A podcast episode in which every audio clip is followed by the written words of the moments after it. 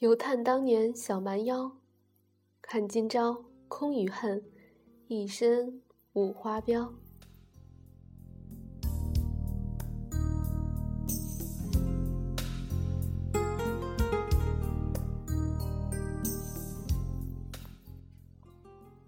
各位听众，大家好，这里是 FM 幺零八六五八糖豆嘚不嘚，我是主播大糖豆。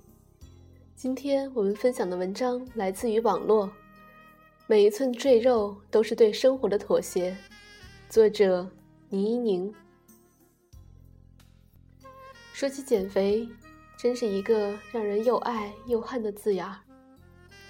我已经跑步两个星期了，这个时候最适合写些什么？半生不熟的状态，最容易滋生感慨。所以，陶渊明当了八十天的县令，却对着官场发了一通的感慨。王维为官多年，诗里面却只有“木末芙蓉，山中红萼”。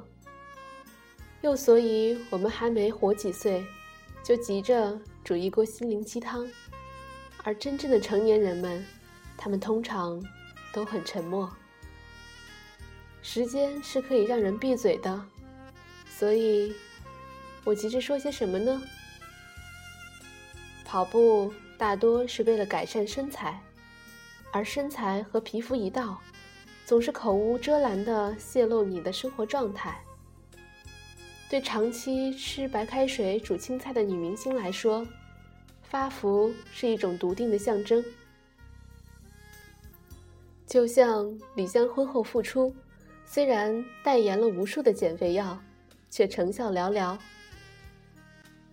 然后通过一个《爸爸去哪儿》的节目，我们窥探到他的生活：土豪风的住宅设计，女儿的大牌童装，还有一个反应慢半拍的乐呵呵的丈夫。我们于是点头，他是真的上岸了，所以不用再刻意束腰收腹。也无需忧虑体重计上的读数。和那些沉浮于娱乐圈里、晴天恨海的销售女明星们不同，她脚下踩着的不是扁舟，而是土地。适量的胖和适度的木乃一样，都是幸福的明证。古代大户人家里的孩子，多少显得有些笨。而成长于市井中的孩子，从小就加入了残酷的生存竞争，或是和兄弟姐妹争夺零食衣裳，或是帮父母从生活的缝隙里寻找生计。他们大多精明而敏感，能迅速地对外部世界的变化产生反应。说的好听些叫机灵，说难听了。就是猴精，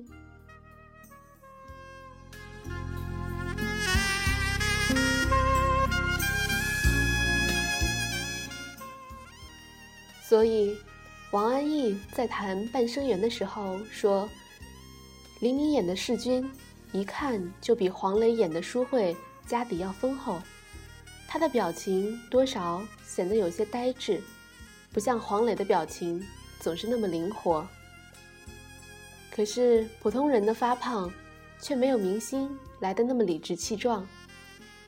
最近频频有文章指责中国的男人，说他们的脸不似外国人那么端庄好看。说到底，不过是嫌他们太早的放弃自我。可是，自我本身就是需要辛苦维持的存在呀。女生浴室里时常可以看到。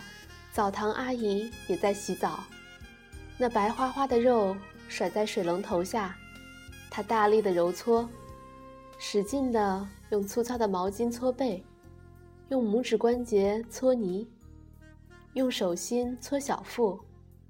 我偶尔扫过周围女生的表情，大多数是七分的不屑，三分的同情。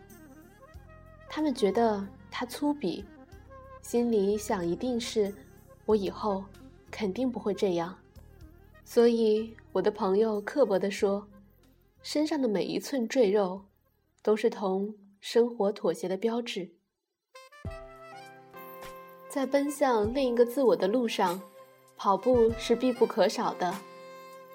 那天我说：“肥胖是恋爱的特权，减肥是分手的前奏。”有以偏概全的嫌疑，可是跑步的确是一种。对目前处境的婉转抗议，也是对更好的自己的隐秘向往。跑步和节食一样，都让人痛并快乐着。它让你和贪欲、惰性抗争，也让你和自省、自律贴近。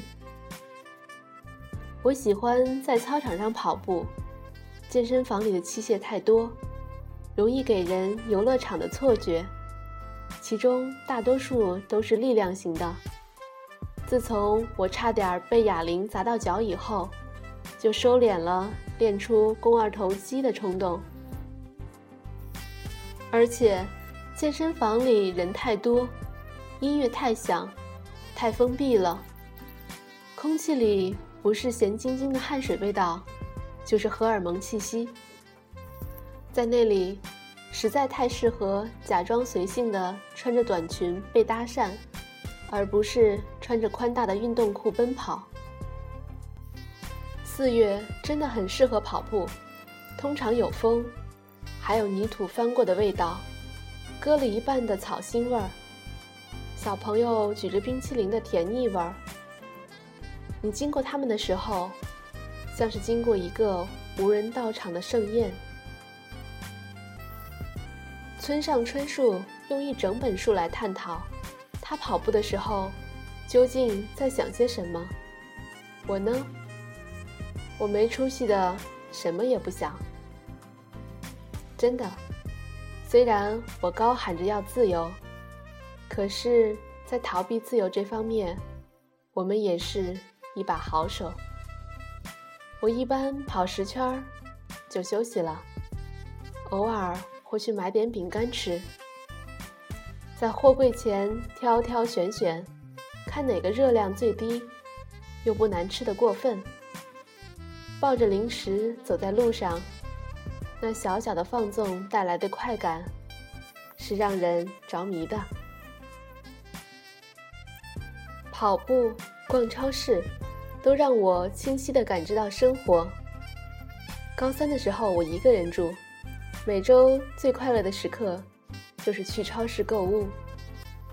事先，我会有一个大概的购物清单：酸奶、草莓、吐司、牛排，这种有计划的、和自己有商有量的事情，让我觉得自己不是一个写不出解析几何步骤的学生，而是一个扎扎实实的被生活捆绑。却反身拥抱他的人。当然，跑完步后吃夜宵，更有一种放肆的小心翼翼。腿还酸，所以不肯大口吞咽。可是为了补偿自己，又不想亏待了味蕾，还是那种有计划的、有商有量的快乐。去跑步吧，趁大家还把你的跑步。称之为健身，而不是减肥。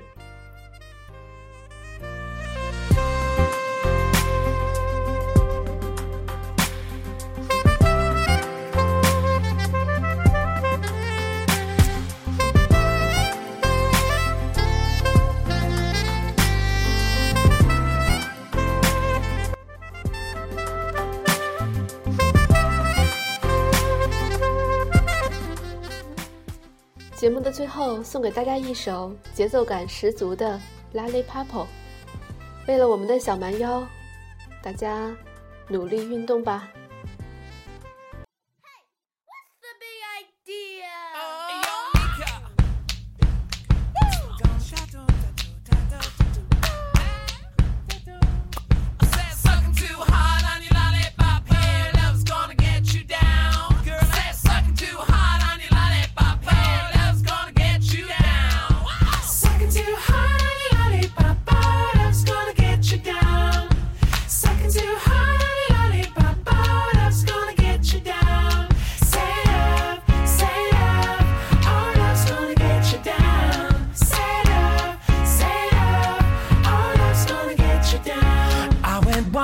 remember mama one day when she won me